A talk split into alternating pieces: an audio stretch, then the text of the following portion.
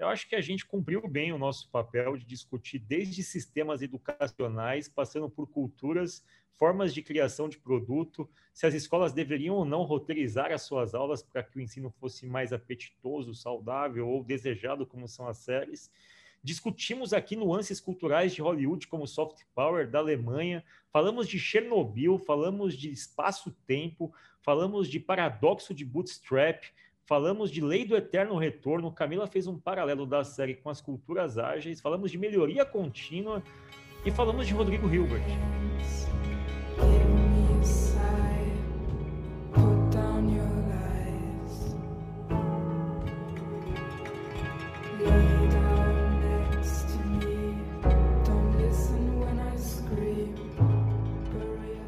Boa tarde, pessoal. Hoje estamos aqui. Qual que é o episódio, Zac? Eu sempre me esqueço da quantidade de episódios dessa temporada que está meio errática. Nós estamos no sétimo ou no oitavo episódio?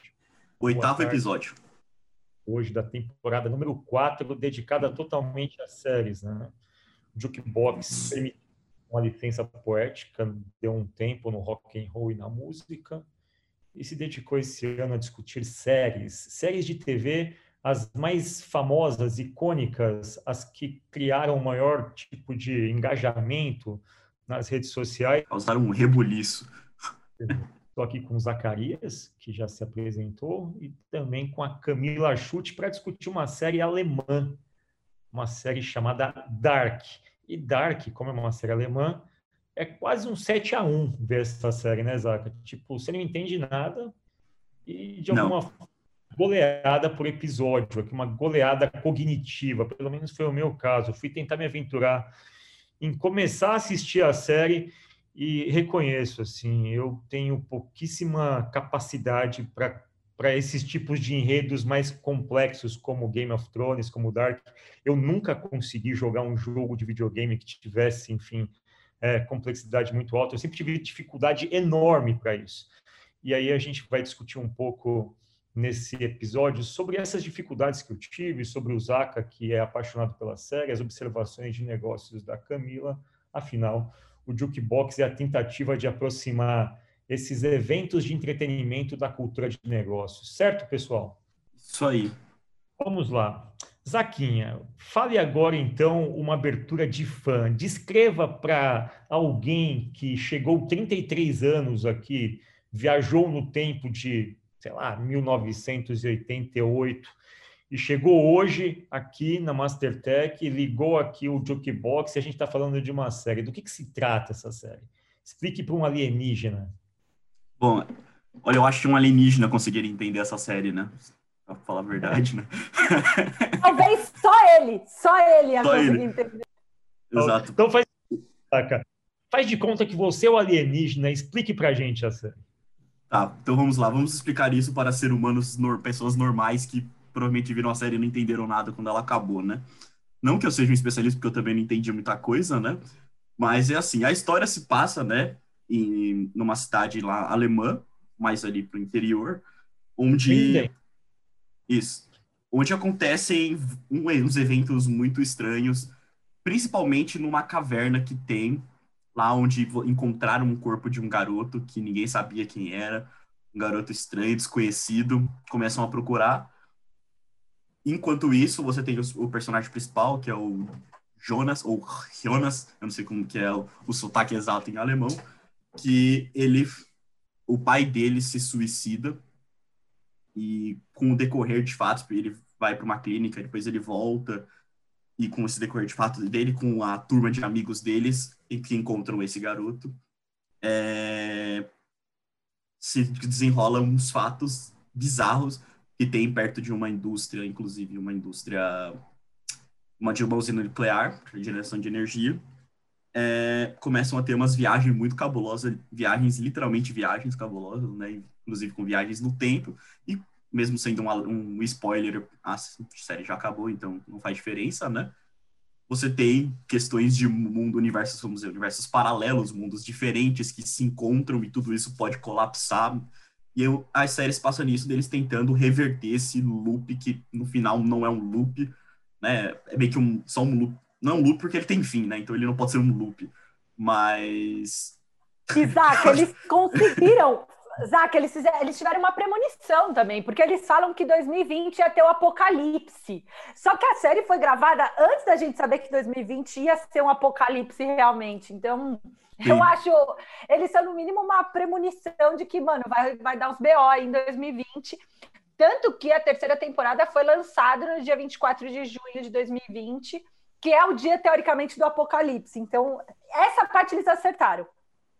Sim. Aí a gente pergunta, será que eles sabiam de alguma coisa e essa série estava tentando nos eles dizer algo? Eles foram e voltaram? Eu também não sei, tá? Mas acho que só dando uma explicação assim científica, eu fiquei louca na época quando saiu a série, eu fui estudar o Marcos odiou eu fiquei meio tipo, caraca, física quântica, tempo e espaço, porque se tem uma coisa que a física, né, e na época da. O Zaka que está fazendo engenharia também deve ter visto isso, assim. Mas uma das coisas que intriga muito a física é tempo, né? E Einstein já tentou provar muitas vezes que o tempo não é linear, que a, a gente vive uma ilusão de linearidade de uma parada que não existe. E aí, meio que física quântica e tudo isso nasce dessa dúvida do Einstein de que o tempo não é linear e sim circular. Ou seja, existem sim vários mundos, existem sim várias dimensões, e para algumas dessas dimensões, hoje não é hoje. É 2020 não é 2020. O recorte de 33 anos é uma pira lá de Dark, mas toda teoria ela é muito científica. O, o, diretor, inclusive, eu fui fuçar um pouco sobre a vida dele. Diretor e a diretora, que inclusive são duas. É um casal e a mulher passa meio desapercebida, meio invisibilizada, assim, sabe? Mas depois a gente fala disso. Ele fala que muita gente comparou ele com Stranger Things e tal, como a vibe, mas que ele estudou muita ciência, diferente de Stranger Things, que colocou uns monstros lá para explicar os BOs do planeta. E eu concordo com ele, assim, ele tem muita filosofia, tem muita ciência no meio, que tem, obviamente, uma fantasia, mas ali nada é impossível cientificamente. Ou seja, o que, que eu estou falando? A gente não sabe se é verdade, mas ninguém pode falar que é mentira. E essa é a grande né, pira dos cientistas. Eu não provei que isso é real, mas você também não consegue provar que é mentira. Então, eu acho Dark uma obra-prima é, de não linearidade, de um novo modelo de navegação. Eu acho que tem vários paralelos com engenharia de software, assim. Não sei se é porque eu estava lendo O Homem, o, o Mítico Homem Mês, não sei se vocês já viram esse livro, mas é sobre gestão de projetos de software, chama O, o Homem, o Mítico Homem Mês. É, e ele fala um pouco sobre a, a, a, variável tempo. Mas, enfim, eu fiz uma contextualização teórica. Se você quiser entender teoricamente, tem que estudar Nietzsche, e tem que estudar Einstein é, para entender Dark, o que já vai levar uns bons anos para você conseguir entender tudo. Ele fala, tem um pouco da retorno, né? A teoria do eterno retorno do Nietzsche ele é, é base para isso tudo também, né? para essa discussão. Exatamente. Não, e também eu acho que tem o, o, Nietzsche ele traz muito esse lance de você amar o seu destino, porque no fundo, no fundo, o destino já está resolvido, né? Meio que não adianta, por mais que você tente, é, você não vai conseguir mudar o que é seu destino, né? Ele foi um dos primeiros a falar sobre isso, que você tinha que amar o seu destino. E na série é meio isso, né? É, é o oposto do efeito borboleta, para quem viu o, o efeito borboleta, né? Eles não conseguem mudar essa que é, esse que é angustiante, tipo, porque não é sobre mudar, o passado não é passado, então eu vou viver aquilo de novo e você tá fadado a isso. Isso é muito Nietzsche, muito Nietzsche. Também, é, você ouviram falar do paradoxo de Bootstrap? Já ouviram falar? É bastante disso também, né? Eu vi. Mas você... explica, Isaac, eu vi no site, tem um site lindo que a Nath mostrou hoje pra gente, do Netflix explicando como é que Dark funcionava. É, inclusive fica aí, é dark.netflix.io. Acesse lá que vocês vão ver, é muito bom esse site, inclusive, mesmo. O paradoxo de Bootstrap, ele é mais ele, ele, se, ele se baseia em como foi criada a informação, né? Então ele diz que, vamos supor que eu, Nicolas, eu escrevo uma carta hoje, hoje, né? Aí o Nicolas do futuro ali com 40 anos, ele tem essa carta ainda. Aí eu volto no tempo, eu entrego essa carta para mim um dia antes, por exemplo, de, de hoje, sabe? E aí fica a questão, tipo, onde que essa carta foi criada, entendeu? Porque se eu no, eu no futuro já tinha essa carta e eu voltei no, no passado para dar para mim mesmo essa carta, teoricamente essa carta sempre existiu ou não existiu, sabe? Então, é, esse paradoxo... materializou, né, Zaca? Que é, é a tipo, física política. Que... Ela já existia, ela só não estava materializada, né? Não tem uma Sim. origem. Isso, aí fica essa questão, tipo, onde que, de onde que veio essa informação, sabe? De onde que ela foi criada? E aí ele diz que pode, é uma, uma das hipóteses é de que você tinha uma linha do tempo, a partir do momento que você, né, você voltou no tempo, você cria uma outra linha do tempo paralela a essa, que é criada a partir dessa. Então, assim você consegue ter esse loop bizarro de, de onde foi criada essa informação. Eu tenho umas conversas bem, bem loucas de que dá para tirar de Dark. Dá pra ficar horas falando. Mas vocês não acham que é uma coisa que, sei lá, é isso são suposições que obviamente não tem confirmação científica. Isso é uma especulação. Né? Mas não prova... tem negação, Fábio. Não tem negação. Não tem negação. Não tem negação, ok, concordo, mas é, não, não existe uma negação porque ela foi concebida de um jeito como se fosse uma verdade absoluta também. Então, assim, tipo, é como se não pudesse contestar isso porque não tem negação, mas tipo, não, não, me parecem todas essas coisas, o, o paradoxo de Bootstrap, a lei do eterno retorno, elas são axiomas filosóficos, digamos assim, que partem do princípio da, do infinitude, né, da, da, do infinito do tempo e do espaço, e de que a gente teria essa autorrecorrência de viver é, vários, assim, acontecimentos semelhantes ao longo de determinada linha cronológica. Eu, eu acho legal o assunto tal, acho que a gente se diverte vendo, faz especulações e coisas do tipo. Mas para vocês, não, não soa um pouco meio determinista falar isso, basicamente, como se fosse uma teoria é, inatacável, algo do tipo? O que vocês acham disso? Vocês compram isso de uma forma simples? Porque eu sou uma pessoa muito lógica, eu falo, ok, tá legal é uma história bacana, faz sentido o que você está falando, mas, tipo, me falta evidência. E é a mesma evidência que falta para um ateu acreditar em Deus, por exemplo, sabe? Concordo. Acho... Vai lá, Zaca, vai lá. Não, eu, na verdade eu ia só eu ia fazer uma pergunta, mas pode falar primeiro, depois eu pergunto. Não, é que eu, eu consigo entender, Fá, mas é que eu acho que aqui tem um lance maior de compreender. Assim, posso falar qual que é a minha leitura? Não vou dar spoiler nenhum. Minha leitura da série é que ele queria mostrar que, no fundo, no fundo, quando a gente esquecesse que é o amor que importa, a gente ia ruir enquanto nação. Assim, tudo bem que eu roubei porque eu li Nietzsche, e Nietzsche, a conclusão final dele é isso, né? Você tem que amar, independente de quem seja e de onde você esteja e né, quando você esteja, porque essa é a única lei da vida, assim. Uhum. Então, para mim, Fá, é um pouco assim, se a gente começa a racionalizar, talvez, beleza, assim, eu não consigo provar, eu também não consigo negar, e aí você fica nesse limbo. Mas, tipo, o que que sobra de tudo isso, sabe? O que que sobra? Um, para mim, que, no fundo, no fundo, se a gente se desprender desse propósito que o Nietzsche chamava de amor, mas a gente pode falar de propósito, se eu não tiver claro por que, que eu estou ali, tudo se esvazia. Todas as lutas, todas as buscas, tudo se esvazia. Então, eu tenho que ter clareza de por que, que eu estou ali. E dois, eu acho que a gente perdeu um pouco da essência humana e acabou se colocando muito em função do tempo.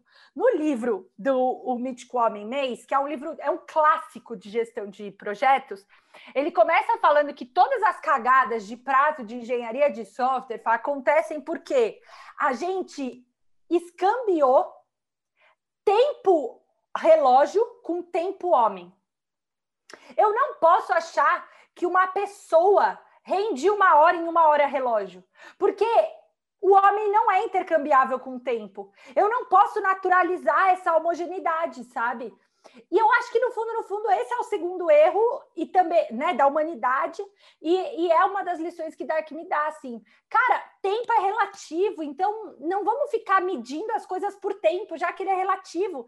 Então não fica é, é, se vangloriando dos seus feitos, se vangloriando da sua família, e, sei lá, do que você alcançou usando a métrica tempo. Olha onde eu cheguei com 30 anos, tipo, dane-se, tipo, o que que seu trinda...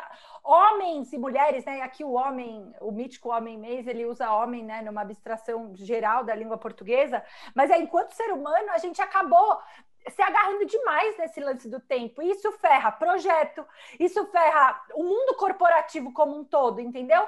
A ponto de alguém vir pedir um aumento para mim porque, ah, eu tô há dois meses aqui. Pô, mais, eu quero mais tempo. Não é porque você está dois meses que o seu relógio e agora você deveria.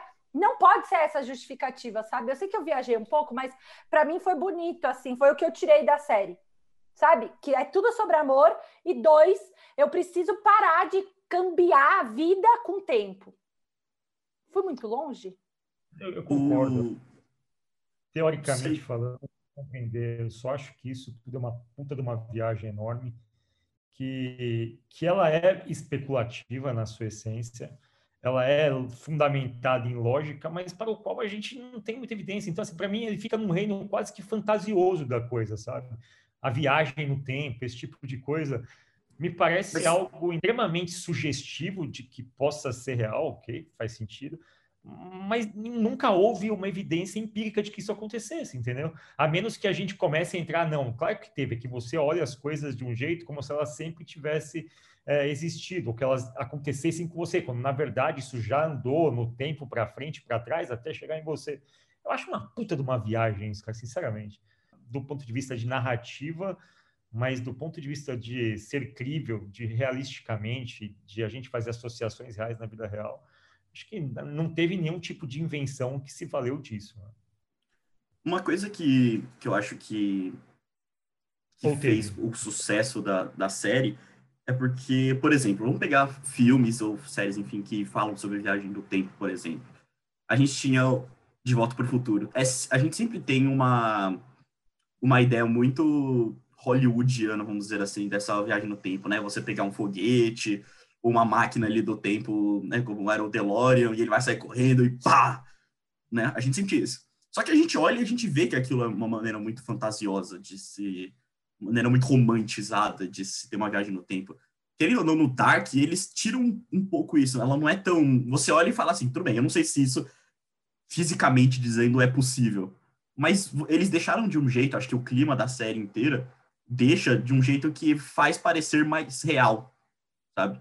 Como eles trazendo, por exemplo, desastre nuclear, coisas assim, você olha aqui e fala, nossa, bem que poderia acontecer isso. Até, por exemplo, isso é no meu caso, tá? Até começa a, enquanto eu tava vendo a série, começar a pensar, nossa, será que um desastre nuclear pode gerar uma coisa dessa? Sabe umas coisas que você cria assim? Porque você já viu, é mais real, é mais real eu ver, putz, se acontecer um desastre nuclear, isso pode mesmo gerar uma fissura no tempo, no espaço-tempo, do que um carro saindo correndo e atravessando e indo parar em outro ano, sabe? Você já que toda amarração tem que ser feita por uma caverna. Tem que ter uma caverna, um buraco, uma. Tipo, isso me parece. Ah, mas aí eu acho que é do, da liberdade é poética ali. Da... Mas é da filosofia também. Todo mundo inventou uma abstração, um túnel da minhoca, né? Ah, e a caverna do Platão. Todo mundo inventa uma abstração, Fá. Mas é. são abstrações que, de alguma forma, também enfraquecem o argumento central, sabe?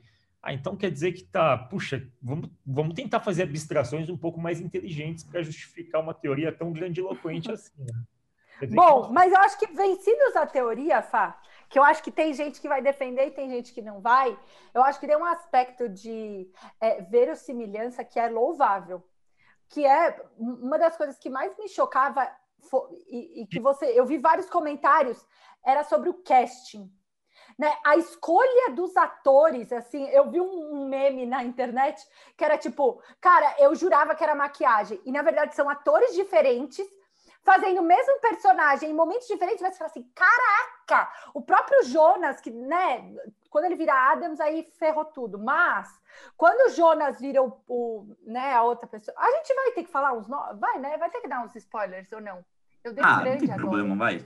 Se a série tivesse lançado... Texto é, dei, um, um spoiler muito grande. Mas, tipo, para mim, uma das coisas mais impecáveis enquanto entrega de valor para o cliente final, que era quem assistir Dark, Fá, e querendo transparecer essa verossimilhança para além só de uso de teorias, foi um casting assim bizonho. Eu até agora não sei como eles acharam tantos atores em muitos tempos diferentes, muito semelhantes, assim. Eles trabalharam pouquíssimo com maquiagem só. Sim, é, eu fiquei bem chocada.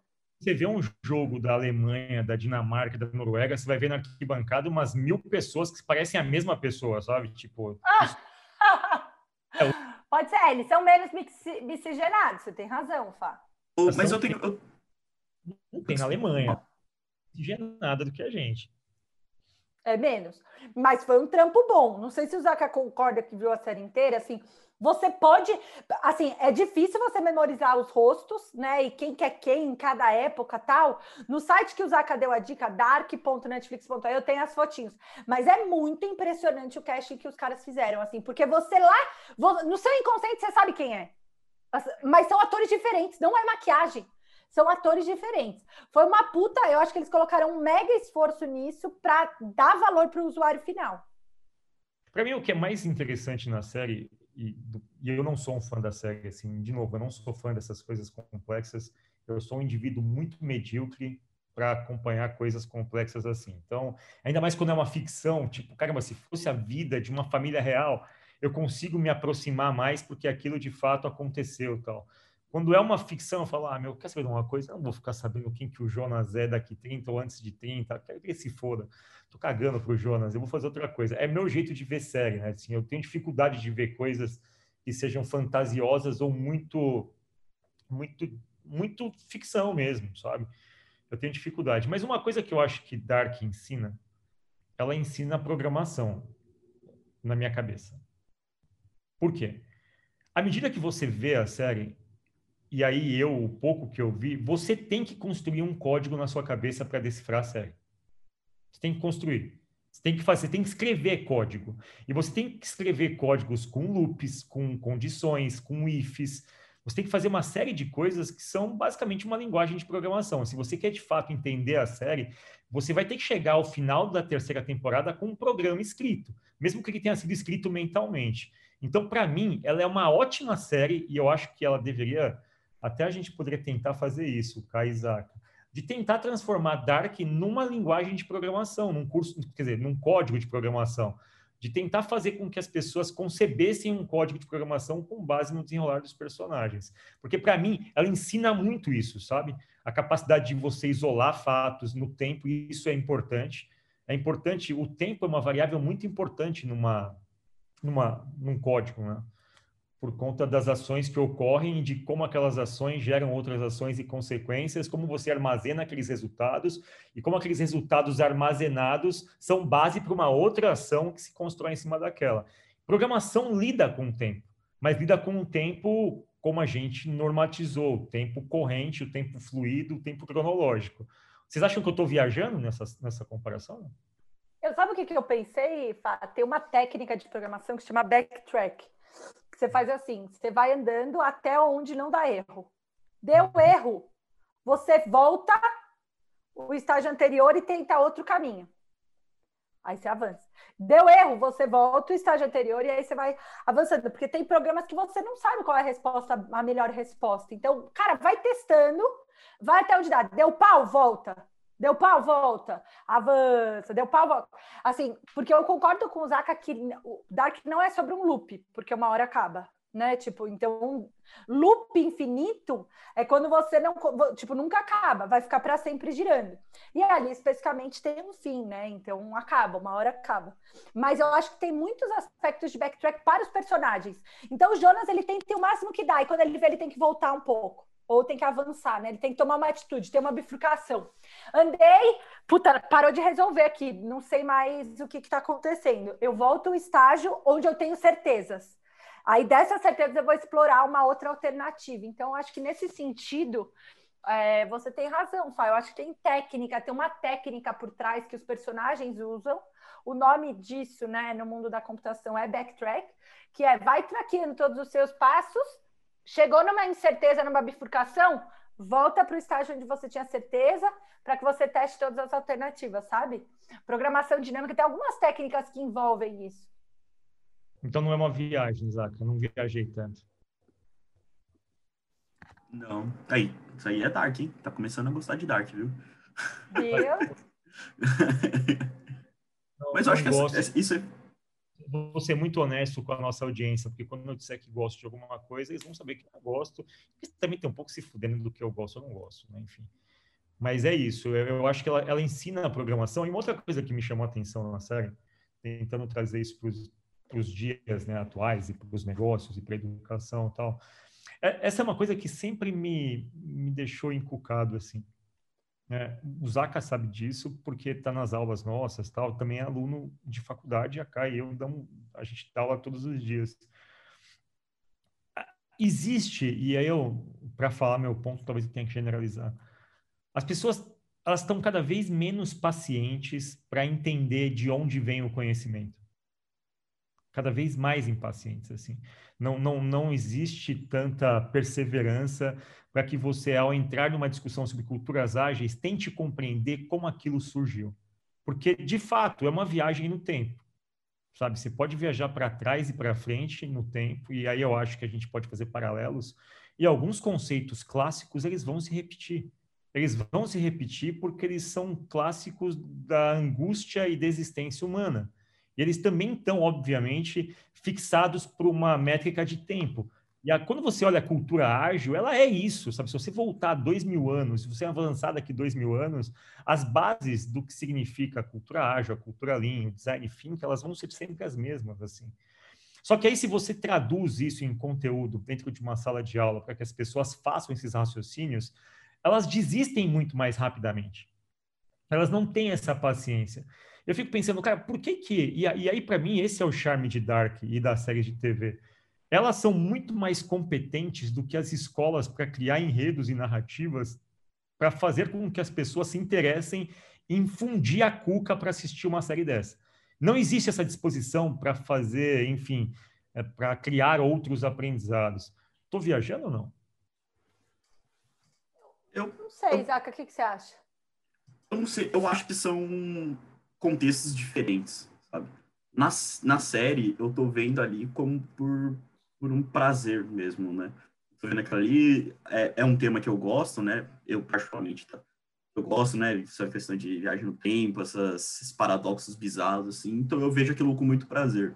Eu gosto de ficar aí e tentar entender o que está acontecendo. Agora, se você está em uma... Em uma... Opa, hum, uma outra pergunta. Só uma pergunta para te ajudar a raciocinar. Você acha que a gente deveria, e eu estou fazendo uma pergunta muito genuína, tá? Converter cursos e formatos de ensino mais próximo do que são séries de TV? Porque, assim, se as pessoas gostam desse tipo de enredo, se as pessoas curtem acompanhar isso e têm prazer, por que, que a gente não cria e constrói educação com os mesmos elementos de prazer? Essa é a minha pergunta, entendeu? Será que o EAD não está fazendo, tentando fazer um pouco isso? Quer dizer, não que seja o intuito dele, mas com o EAD agora a gente não possa transformar isso de uma maneira mais fácil? Porque você não vai estar tá, né, numa sala de aula, um lugar ali fechadinho e tal. Com EAD mas você é mais que tem um lance de escolha. Não sei se vocês concordam, mas eu acho que tem um componente de escolha. Tipo, cara, você escolheu fundir sua cabeça com Dark. Você escolheu ficar ali sentado e ver a série inteira no dia que lança. Você escolheu. Eu acho que na escola o que falta não é esse componente seriado, é esse componente de escolha, sabe? Minha sensação. Falta um pouco a capacidade do. Né, e a enfim, eu não sei se também a gente tem maturidade para escolher quando a gente está na escola, mas eu acho que falta um pouco esse componente de escolha, mais do que esse, esse romance todo que a série talvez tenha, sabe? Vocês conhecem a gente da aula, vocês veem as nossas aulas, né? As nossas aulas, a gente pega assuntos que são às vezes chatos e a gente consegue transformar aquele assunto de um jeito legal. Também acho. Acho que as escolas, e é uma coisa que eu vou falar, pode parecer até banal, assim. Mas eu acho que falta roteiro nas escolas, sabe? Falta criar suspense, falta criar excitação com o conteúdo. Vou dar um exemplo que eu acho que vocês conhecem. O Zaka certamente conhece, ele é uma personalidade da, do YouTube, o Eduardo Peninha, o Eduardo Bueno, que fala sobre a história do Brasil. Vocês conhecem o Peninha, né? Não. Não. Hum, não. não. Ele é chamado de Peninha, mas o nome dele é Eduardo Bueno. É um gaúcho que conta a história do Brasil. Vocês vão lembrar, se vocês virem ele na tela. ah, vão... já! Escreveu um monte de livro. Sim, Exato. sim. O Eduardo Bueno, ele, ele, ele transformou assim uma geração de pessoas e fez com que elas gostassem da história do Brasil pela forma como ele contava a história. Então, assim. Muito bom. Fábio, ele tem um programa na TV que chama Não Vai Cair no Enem. Ah, muito bom. Não, e ele tem, ele tem assim, cara, o, o canal de YouTube dele tem seguidores, acho que tipo. Buenas dar... ideias. É, Caraca, meu. Tem quantos seguidores? Vamos ao Olha agora. 970, 957 mil, quase um milhão. Tem quase um milhão. Então, e ele fala de temas do Brasil, assim. O Cara, que eu tô... Você conhece, né, Zaca? Não. Eu, eu, vi a foto dele, eu já vi a foto dele, mas eu nunca assisti nenhum vídeo, não li nenhum livro dele, eu não, é, consumi nada dele. Muito divertido explicando as coisas, assim.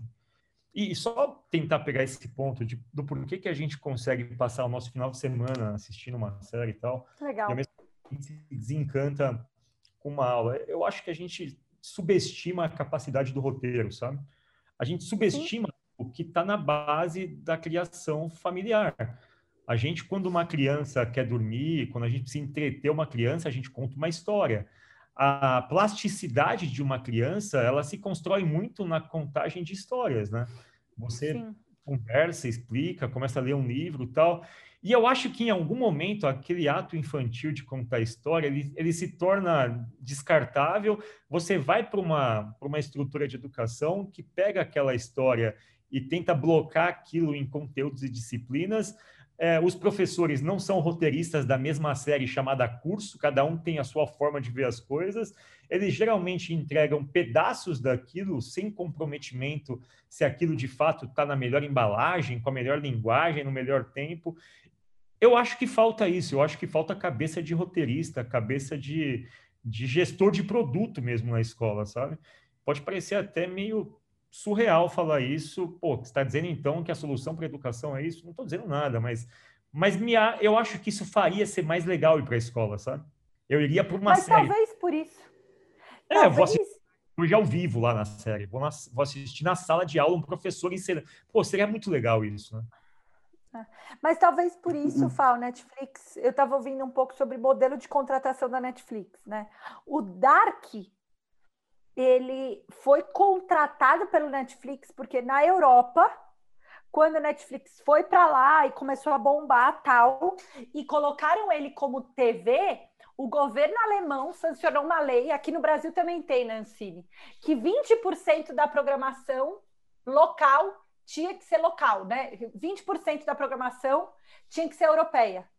Tinham distribuições, e aí o Netflix falou, eita, preula, vou ter que contratar e produzir uma série alemã, uma série. Aí fez uma estratégia. E aí eles foram procurar quem que faria a série alemã do Netflix. Né? Quem seria o, roteiro, o roteirista dessa série alemã? É, e aí o Netflix contratou o Baran, Baranbo Oelar e a Jantizer Fries, é, esse casal, né? Esse, devo ter falado tudo errado, coitados. É, porque eles tinham feito um, um, filme chamado Who Am I? No System is Safe. E eles gostaram do estilo deles, sabe? Ou seja, Dark diz que na primeira versão ia ser sobre a busca de um serial killer. Não tinha nada a ver com o tempo. Tipo, é, porque o que se valorizou, e o Netflix valoriza isso, é a capacidade de contar a história desse roteirista. E não se ele fez um filme muito bem sucedido ou não. É eu achei foi... maluco, porque. Foi o que aconteceu com Casa de Papel também, né? Eles contrataram um cara que fez vis-a-vis, porque ele tinha feito uma série lá também que, enfim, tinha pego. E é, e é, e é de fato uma base, né? É uma base. Então, mas é que eu acho que é pelo contrário, o Netflix ele tenta olhar para a capacidade de, é, é, de roteiro dos, dos roteiristas, e não necessariamente se ele é muito bem sucedido ou não sabe? Depois, obviamente, é, é, fizeram a primeira temporada, né, do Dark, depois, obviamente, eles já tinham track records, eles pagaram pro cara fazer a 2 e a 3. Mas eu acho que Dark, que Dark, eu acho que o Netflix ele consegue olhar para essa capacidade de roteiro que você tá falando, Fá, enquanto uma habilidade, sabe? Cara, uma hora vai emplacar uma história tua, porque você é bom em criar roteiro, entende? Então, é. a habilidade que eu deveria olhar é isso. Aliás, falando em roteiro, só fazendo um parênteses, é, tem um, um curta-metragem na Netflix chamado Dois Estranhos. Já assistiu, Zaca? Zaca, assista. Nunca assisti. Cara, Muito louco. É bem novo, é bem novo. Ele tem, é acho que meia hora. Cara, meia um horinha, é um curta-metragem. Mas é um roteiro sensacional, cara. Roteiro é foda, né, meu? Quando a gente vê um bom roteiro, e isso se aplica a qualquer coisa, né? Uma letra de música, uma série, uma aula, um curso, a gente tem que, sei lá, roteirizar melhor as coisas para dar esse prazer de, uhum. de assistir, de conviver. Bom, vou pegar uma outra Sim. coisa que me chama programação em Dark para falar. É, eu já falei a questão da programação, eu acho que dá para fazer eu tenho vários... uma também. Dá para fazer vários fluxogramas com, com Dark. Agora, o que, que vocês acham sobre... Assim, eu tenho um prazer de ver essas séries da, da Europa, e aí eu acho que tem um confronto de estilos, né? É, é impressionante como a cultura europeia, ela não te... Ela não te subestima, né? É muito louco isso, porque você vê Stranger Things, tem um esforço muito grande para te mostrar como as coisas vão terminar, vão fechar. Eles praticamente pegam na tua mão e falam: Olha isso aqui, ó, casou, ó, tá aqui. É, e nas séries europeias, eu, eu, tenho assistido muita série dinamarquesa, e por conta de Borgen comecei a pesquisar outras tal. E é impressionante como os roteiristas europeus e as séries em geral e os produtos, eles, eles não partem da premissa de que você é preguiçoso, ou ignorante, ou não está prestando atenção. Eles contam uma história e falam: Meu, é o seguinte, é isso aqui, e você vai ter que se esforçar para entender. Tipo, é um jeito de fazer produto onde eu quero chegar. A gente está hoje numa, numa dinâmica de mercado onde praticamente tudo tem que ser feito de um jeito que o cliente compreenda, entenda, goste. É quase como se fosse algo muito forçado, assim, sabe? A gente até modifica nossas essências para que as pessoas nos aceitem, para que os produtos sejam aceitos. E eu não noto isso nas séries europeias, do tipo, olha, não, não, é, não, não, não é a nossa primeira intenção que você goste. A nossa primeira intenção é que o nosso produto seja bom. E você, obviamente, vai se adaptar a ele. Isso passa para vocês? Vocês percebem isso ao ver uma série tipicamente europeia, essas que a gente tem visto ou não? Não sei. O que eu, o que eu, eu penso talvez seja um pouco polêmico. Mas, mas eu, eu acho que não me julguem. Mas, tipo assim, eu penso que é, essa questão que você falou, eu concordo com você, né? De as séries europeias serem mais assim. Mas eu fico pensando, será que é por isso que agora que começaram as séries europeias estão começando a fazer um pouco mais de sucesso, né? Antes a maioria esmagadora eram séries americanas, né? Enfim. É, então será que era por isso que, então, que as pessoas não. que as séries europeias não, não eram tão famosas? Justamente porque então, elas, entre aspas, são mais difíceis de entender? depende do ponto de vista, Zaca, porque elas não são famosas, na minha concepção, por conta de, de soft power de Hollywood de ter disseminado a cultura que a gente acostumou a ver, assim, né? A gente acostumou Sim, com o produto hollywoodiano, assim, com as... Então, você tem que colocar uma risada falsa para a pessoa entender, olha, é uma piada, tá? Tipo...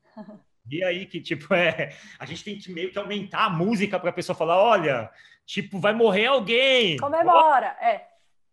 Mas eu falo. Sabe o que, que eu tava. Matando! É... eu acho que isso é entretenimento, é claro, mas eu... as séries europeias são famosas na Europa, tá? BBC. Assim, as séries da BBC são muito, muito boas. Assim. Todas são muito boas. A maioria das séries da BBC estão na Amazon Prime. Assim. E eles são eles consomem isso lá, né? Eu só acho que a questão de Hollywood, cara, é uma coisa de indústria, né? É tipo carro, é tipo outras coisas, tipo Vale do É um lance de pasteurização, né, Fá? Eu tava lendo sobre. Eu, eu fiquei meio encanada, porque. Vocês já viram Who Am I, o filme? Não. Deles? É um hacker. Eu vi todos os filmes de hackers possíveis da vida. É o meu filme, é o meu tipo de filme favorito. E é um hacker, enfim, não vou contar a história inteira, mas é um hacker que acaba. Ele vai entregar uma pizza, e aí ele vê uma guria, e, enfim. É, o filme, assim, não é ó, oh, mas é legal. E aí eu fui meio que fuçar na vida dos roteiristas. Um, porque estava me incomodando que nunca falavam da mulher, e a mulher é, a, é, é, muito boa e ela tem muito mérito, e sempre falam do tal do Bo, que é o alemão. E aí fiquei meio irritada, fui pesquisar. Resumo da ópera: rolou um estresse gigantesco entre os dois e a Netflix, porque eles ficaram fazendo piada interna, Fábio, para os alemães. Porque eles meio que se sentiram orgulhosos por serem os primeiros, né, a primeira série alemã produzida e escrita por alemães na Netflix. E aí eles colocaram, tipo, é, easter eggs para só alemães pegarem. E aí a Netflix falou assim, cara, você tem que produzir uma uma coisa que seja global, vocês vão ser famosos globalmente. E aí eles, tipo, não, não, não. Resumo da ópera, é, eles é, depois, né, ele, eles fizeram as pazes, tal, deu certo, e a Netflix abriu mão de algumas coisas e deixou passar alguns desses easter eggs. Então, por exemplo, Não vamos pasteurizar, por exemplo, a vestimenta dos personagens. Vai estar escrito em alemão a camiseta. Por exemplo, tem uma que, que o Jonas usa da, contra Chernobyl, do, contra a indústria nuclear, que está escrito em alemão. Vai ficar, tem que ficar. Porque isso fez parte da cultura, isso dane-se que não vai conseguir pegar o que está escrito na camiseta, dane-se. Tem uma outra história do papel de chocolate que a, que a, a Hannah, né, que a, que a coisa acha, é, que a Marta acha. É, que a Marta acha e mudou, tipo, só o alemão sabe que aquele pacote era da década de 80. Porque era um negócio muito famoso na década de 80. Então, por que, que eu estou falando tudo isso? Porque eu acho que os Estados Unidos ele teve que pasteurizar um pouco no, nessa necessidade de ser global, sabe? Nessa necessidade de todo mundo entender.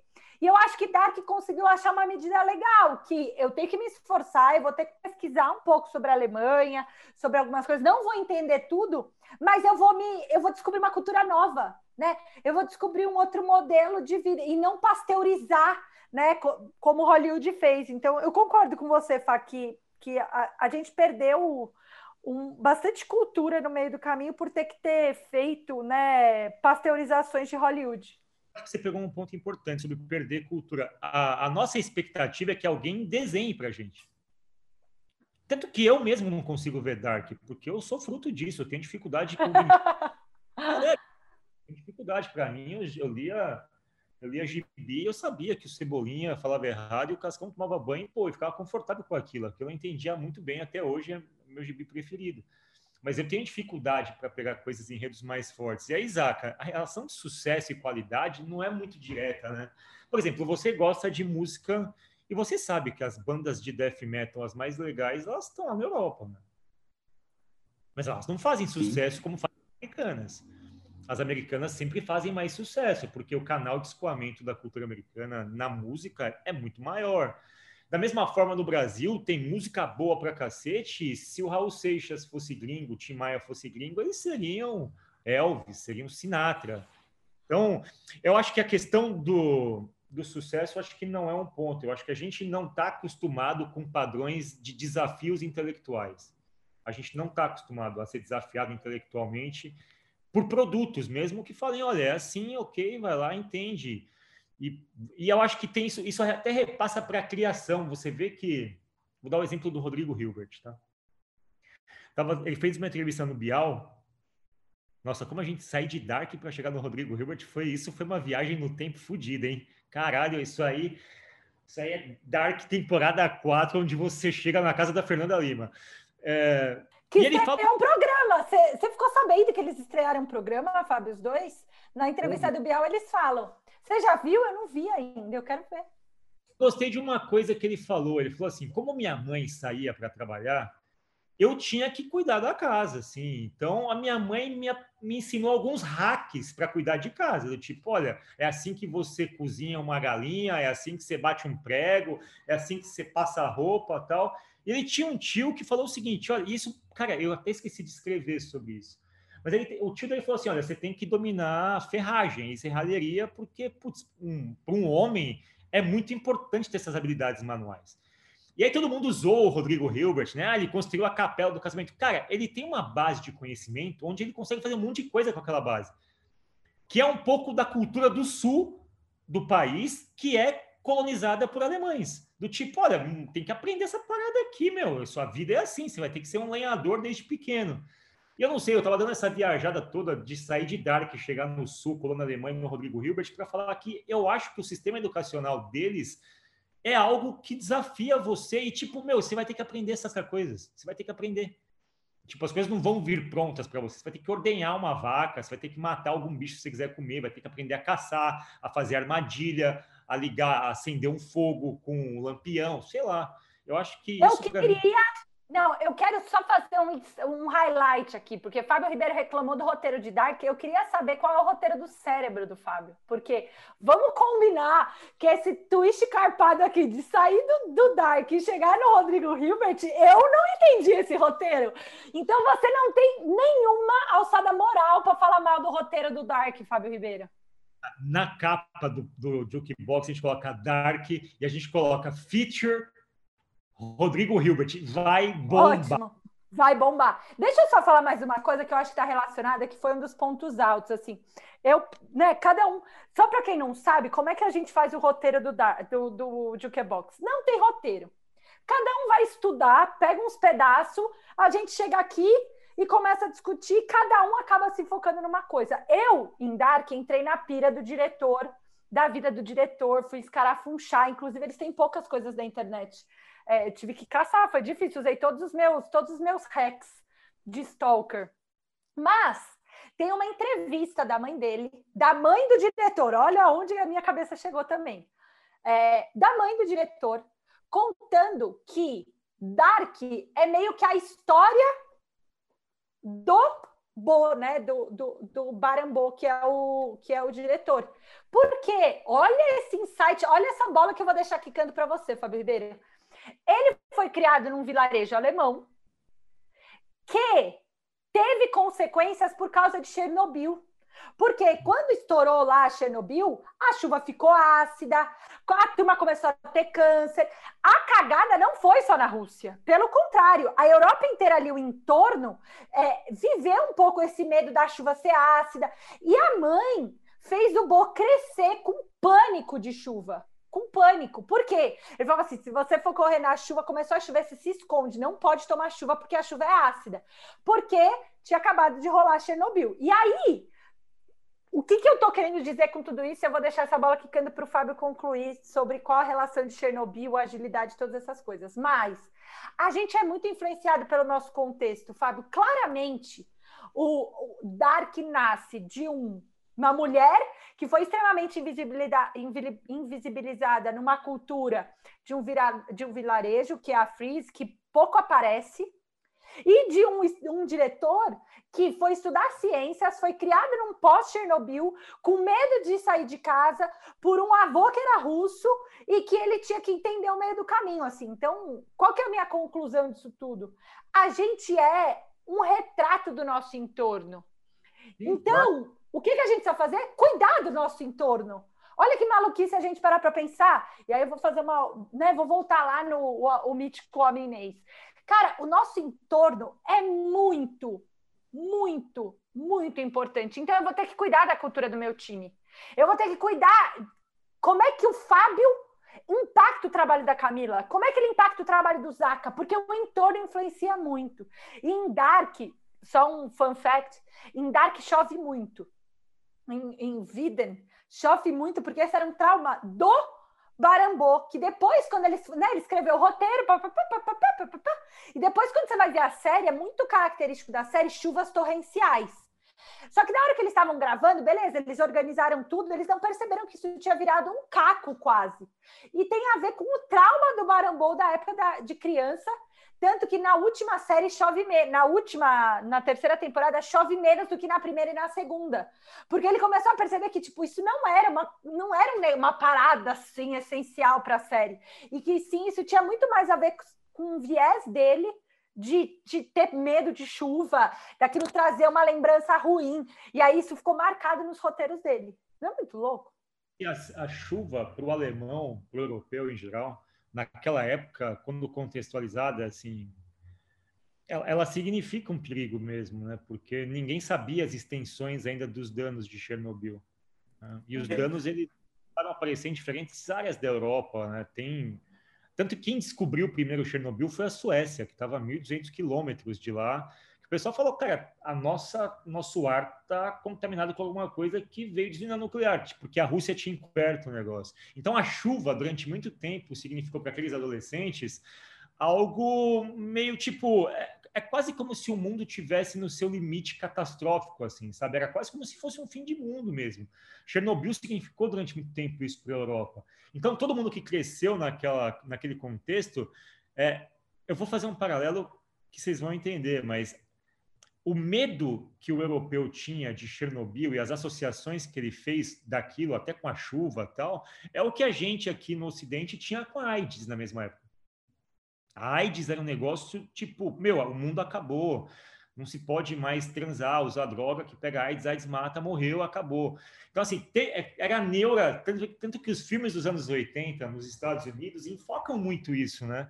Enfocam a AIDS, o crack, são as coisas que vieram naquela época e que, de alguma forma, sinalizavam um vírus social ali. Eu concordo com você sobre o entorno e a influência.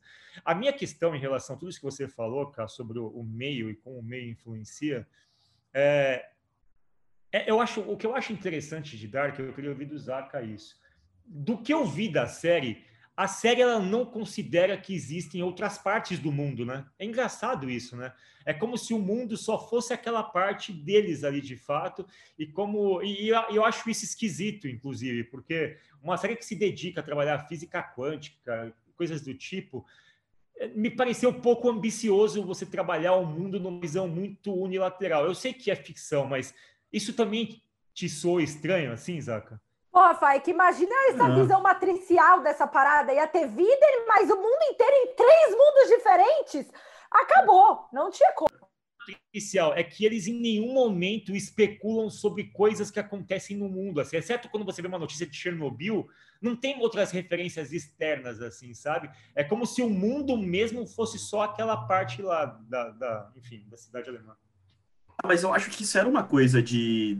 de é, eu não vivi essa época, tá, gente? Então, não me julguem por isso, mas, mas eu acho que, assim, numa cidadezinha no interior, em 1980 e tantos, né, no interior da Alemanha, devia ser uma coisa meio isolada do mundo à, à sua volta, sabe? Eu acho que eles não deviam ter. Lógico, a não ser que acontecesse uma catástrofe como um Chernobyl da vida, né?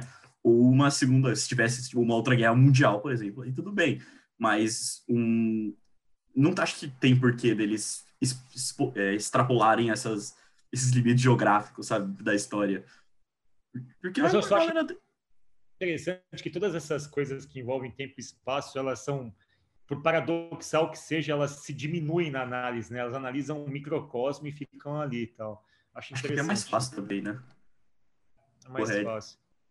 É. Se você fizer uma Dark em Itaquera, você vai perceber que as coisas não mudam, mesmo porque não mudam. Socialmente, é aquela mesma situação durante um mil anos, assim, mas não é porque não, as, ah, não, ó, seguinte, pessoal, se você acordar daqui três mil anos aqui, vai ser a mesma coisa. Vai ter aquele Habibs ali na esquina, vai ter aquele trem que não funciona ali do lado. Boa, Fá. Ô, Fá, mas vamos falar de agilidade, porque eu acho que você tem um paralelo de agilidade e eu tenho muito louco sobre agilidade, que depois. Esse, esse foi no banho da manhã, antes de dar aula às oito da manhã. Que, olha a minha, olha a pira, tem spoiler, tá? Qual a relação que eu vejo de agilidade, tá? Para mim tem uma lição sobre não dispersar informações de forma transparente e horizontal. Por quê? Por quê? Toda a cagada do, de, da divisão entre os mundos tem a ver com informações retidas em poucos nós que sabem o que acontece nos três mundos. Né? O grande lance de Dark, no final, a conclusão, e aí é um spoiler gigante, pare de ouvir agora, tá? É, o House, que é o, né, o, o, narrador, inclusive, de grande parte da série e tal, a, a, acabou dividindo o mundo em três, né, o original, o A e o B, porque ele ficou putão que teve um acidente com a família dele, certo? E aí ele foi tentar voltar no passado para salvar a família desse equívoco. Só que ele não contou para ninguém, ele reclua, ele, ele né, deixou essa informação só debaixo dele. Então ele foi tentar ser um heróizão. Ele foi tentar ser o, o, o, chefão do projeto, o gestor do projeto que dá um jeito, que encoberta informação, eu vou dar um jeito. O que, que aconteceu? Ferrou com a vida de um monte de gente, com uma cidade inteira. Porque, em vez de abrir qual era a intenção dele para mais pessoas, discutir a ideia brilhante que ele teve com outras pessoas, ele decidiu agir sozinho. E isso também. Eu não vi muito da série, não. Mas tinha muito negacionista lá também. Tinha muito... Não, mas em nenhum momento, não, mas em nenhum momento o Tannhaus ele fala sobre o plano dele, sobre a vontade dele, sobre a máquina dele, entendeu, Fá? No início da série entra um velhinho lá numa associação é. de coisa, ah, vai acontecer novamente. Ninguém deu ouvido pro velhinho. Os negacionistas, ah, vai se fuder, velho, vai tomar no teu cu. É, é. Não, mas então, a informação ficou represada, né, Fá? E eu acho que a, a Dark dá uma lição importante para agilidade, que é, cara, um projeto é uma parada grande, que envolve a vida de muita gente, que tem consequências inesperadas, uh, que explora um pouco implicações do tempo sobre um produto, né? Então, de alguma forma, a gente tem que tentar aprender que guardar informações para si não resolve o problema. Na verdade, eu deveria ter momentos de repactuação constante entre todos, mas mais do que isso, uma forma de deixar isso transparente, a ponto de, por exemplo, dividir o mundo em dois, três. Isso acontece nas nossas equipes também. Você está com o mesmo projeto, mas tem o mundo A e o mundo B. Tem o que as pessoas entenderam, o que elas estão fazendo e o que você pediu. Certo? Porque a informação ela não é transparente. Não está todo mundo de tempos em tempos conversando. Então, na minha abstração maluca, a gente tem a, o que você pediu num projeto, o mundo A, a versão A do projeto, que é o que você tá, o que estão fazendo de verdade, e o mundo B, que é o que vai dar para fazer, que na verdade é o que vai dar para fazer. Então, por que retração de é, é, reclusão de informações? Então, eu acho que tem, tem uma lição de agilidade aí sim. Nossa, a, a Ká, tipo, fumou tudo o que eu gostaria de fumar para fazer esse Mas ok, eu concordo, concordo, assina embaixo todas as coisas que você falou, faz todo sentido. Eu tenho uma outra lição de ágil, que eu acho que a série dá. A série, ela não tinha um final, assim, ela, quando ela começou, não se sabia como ela ia terminar, certo, Zaca? Não se sabia. Não. O que é típico de um produto ágil. Né?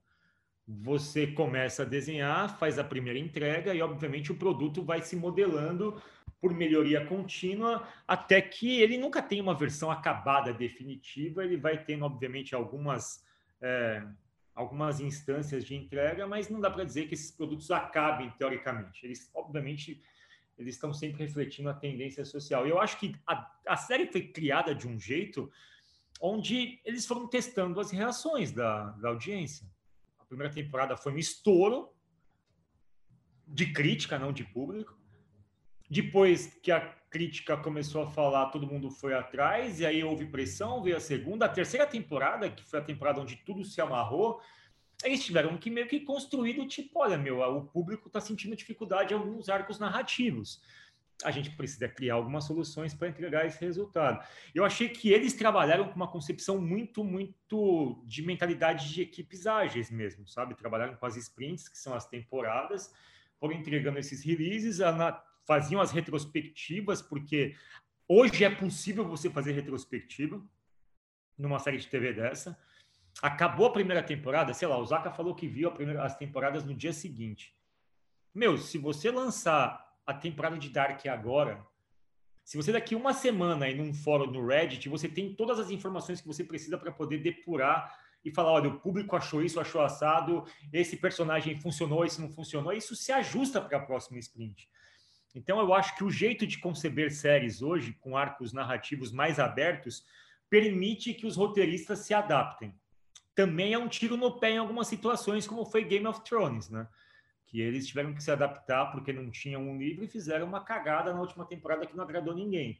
Mas eu acho que a lição ágil que deixa nesse processo é de você trabalhar com objetivos delimitados, fazer entregas é, contínuas, avaliar resultado e compor em cima disso. E eu não sei, a série deixa um gancho para a quarta temporada, Zaca? Não, eu acho que não. Acho que ela fechou bem, fechou bem. E se, e se tivesse uma quarta temporada, iria quebrar toda essa lógica do número 3 lá, né? 3, 33, tudo, tudo tem que ter um 3, né? A série tem três, tem três temporadas. Se fizer um quarto ali, acho que caga a coisa, não, entre o T6. Teria seis temporadas depois. Entendi, faz sentido. Sabe uma outra coisa que eu li? Que eles também eles foram muito low budget, assim. Não porque o Netflix não deu, mas porque é meio uma premissa deles encontrarem locações reais.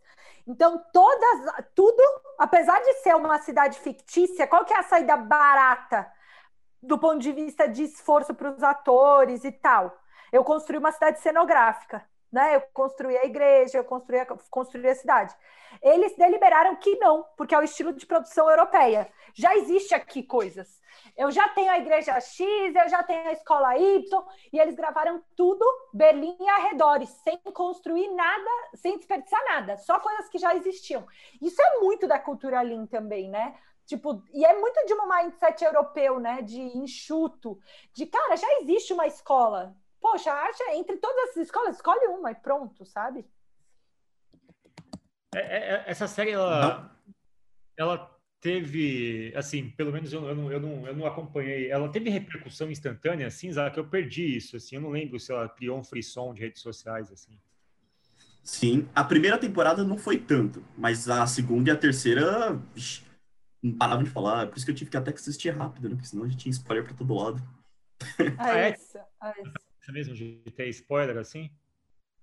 Ah, sim, sempre tem aquela pessoa que, que assiste tudo na hora que lança, sabe? Não espera nenhum dia. Deixa eu, só mais uma coisa, é que eu fico lembrando as minhas anotações. Eu fiquei umas três horas louca, assim, tipo, pesquisando. No trailer, olhem o trailer de lançamento da temporada 2. A primeira frase, Fábio Ribeiro, pasme, é uma história contada em três ciclos. Isso é muito ágil, não?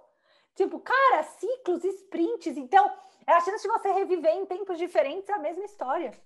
Não, mas eu, eu fiquei vendo ontem, acho que no terceiro episódio da primeira temporada, tem a oração da serenidade ali. Não sei se você viu. Não. Não, você tá zoando? Não, é mentira. No WhatsApp ontem, não sei se você viu um videozinho que um personagem fala: ah, me dê, me conceda. Não, você serenidade. não me passou, Fábio. Eu teria morrido. Sei, Como juro. assim? Ah, agora que eu vi, agora que eu entendi. Fábio! Gente, Dark tá vendo a gente. Eu acho que no fundo, no fundo, todas as séries usam as nossas aulas como roteiro, como inspiração, você não acha? Não é Stephen King. E não é terceiro... os irmãos Green. E foi no terceiro episódio. Olha aí, hein? Mais um. Ah, meu Deus! Zaca, todo mundo, eu acho que Stephen King, Balela, Irmãos Green não é a referência da galera. É Mastertech, só pode ser. Minha teoria é que Dark foi criada para entender como surgiu a cultura ágil, porque eles voltam primeiro para 1986, Hã? ano de criação do Scrum. Aí, 33 anos, que é o segundo salto para trás, dá em 1953, que é o ano de criação do Kanban. Ou seja, Dark, no final das contas, está investigando como surgiu a cultura ágil por isso que os personagens voltam para comunicar aos outros. Olha, tipo, não é coisa do Vale do Silício, não. Já está acontecendo faz um tempão já. Tipo, se liga, tal. Eu voltei e vi. Já existia lá em 53 mesmo. Essa é a minha tese. Eu também acho, Fábio Ribeiro. são quatro famílias, cada uma representando um valor do manifesto. Exato. Oh, mas pode ser a família do Jonas. Não, é sério. A família do Jonas gente, mas é sério, a família do Jonas é a capacidade de responder à mudança mais seguir o plano, tanto que o pai se mata, porque ele não consegue. Agora a gente tem que arrumar o mapa da Marta. A família da Marta pode ser qual? Eu esqueci os nomes das famílias. Ajuda aí, Zaca. Pera aí, é. calma aí que a gente vai fazer esse paralelo agora. Cara, Fábio, é isso, é isso. A teoria da conspiração é essa. Dark nasceu para explicar que Ágil sempre esteve aqui, em qualquer tempo e espaço primeiro para a criação do, do Scrum, né? depois a criação do Kanban, e cada uma das famílias está ali para demonstrar um valor do manifesto ágil que só vem em 2000, que só vem em 2000. Peraí que eu vou fazer esse paralelo. Tem uma metalinguagem Ark, que é o seguinte: se você quiser entender a série, isso está no primeiro episódio, faz um quadro de gestão visual. o Netflix fez, Fábio Ribeiro, um quadro de gestão visual porque não ia dar. A primeira cena de Dark é um Kanban. É um Kanban, é um Kanban de barbante ali com as fotos dos personagens em ordem cronológica ali. É tipo, olha, essa série é sobre cultura ágil. E a gente vai disfarçar aqui uma série de negócios do espaço-tempo tal, enfim, mas sobre a cultura ágil. É, é, é, é, o meu tipo de, enfim, é o que eu entendi da série. Não, assim. gente, peraí, calma aí. será que a. Será que a Interpol aí, tá, tá ouvindo a gente? A gente vai ser sequestrado porque a gente descobriu que não deveria ser descoberto? Ah. Primeiro, indivíduos e interações mais do que processos e ferramentas. É a história da família da policial. Ponto. Ela está tentando entrevistar as pessoas e reconhecer o padrão pelos indivíduos. Ótimo. O segundo é colaboração com os clientes mais do que negociação de contratos. É a gangue que tentava se safar lá da, depois que deu a catástrofe em 2020. Meu, beleza, eu não gosto de vocês, também não gosta de mim, mas nós sobrevivemos. Não adianta a gente ficar brigando aqui para escrever um papel, a gente vai ter que se ajudar. Ferramenta acima de documentação abrangente é a neta do, do House, do, do, do, cara que inventou tudo, que é, amigo, você ficou escrevendo essa meleca desse livro que você achou que todo mundo ia entender. Balela, ninguém entende nada. A gente teve que voltar aí, voltar aí, voltar para conseguir resolver o BO. E a capacidade de responder à mudança é, acima de um plano é a família do Jonas, que é, que é a raiz de tudo, né? Que depois vira Adams e afim, aí tem um spoiler gigantesco, mas é, é a família do Jonas. Fábio, a gente descobriu o Interpol vai bater na minha casa agora, eu acho. Sensacional. Vai. Eu acho que a gente descobriu. Tô até com medo de sair na rua aqui, tá 1986, sabe? Tá tudo, enfim. Queria dizer nada não, Fábio Ribeiro, mas a imagem que a gente tem, né, da tricóssana que fala, né, que é aquele que é o exemplo, é um tripé também. Agilidade é um tripé. Ah, papéis, cerimônias e artefatos. Olha, é isso, zeremos a vida, pessoal. Parabéns. Podemos. Eu acho podemos... que. Acho tá que a gente pode. Não tinha compromisso nenhum de amarrar nada com lugar nenhum. Eu acho que depois dessa, os, os ouvintes, se eles perceberem que do nada a Mastertech, a galera da Mastertech sumiu, acho que eles já sabem o que, que aconteceu, né? Pessoal, vão gente... procurar a gente em 86, tá bom? Por favor, não deixa a gente lá. Ou tá vivo lá, Caio Zaca não. Então a gente se fala lá em 86. é verdade. Deixa eu só falar. Gente, entrem, para quem, sério, agora acho que uma dica assim, uma peça gráfica, né? Entrem no site dark.netflix.io e no Instagram do, do Dark, assim, são peças visuais muito, muito, muito legais, que eu acho que também podem ensinar um pouco de UX e comunicação visual para a gente. Muito legal mesmo, faz todo sentido e é um primor para vender um produto, assim, eu acho uma, um capricho sensacional. E, e, eu acho que eles deveriam, assim, não sei, não é tão divulgado assim, né? Todas essas séries têm um hot site, esse é sensacional. Porque ele de fato amarra a linguagem da própria série, né? É muito legal. Sim. Muito legal. É isso. Muito obrigado, Zaca e Fábio, por compartilhar esse momento de devaneio sobre o tempo, sobre Nietzsche, Einstein e Rodrigo Hilbert. Pessoal, tchau, tchau. Até mais.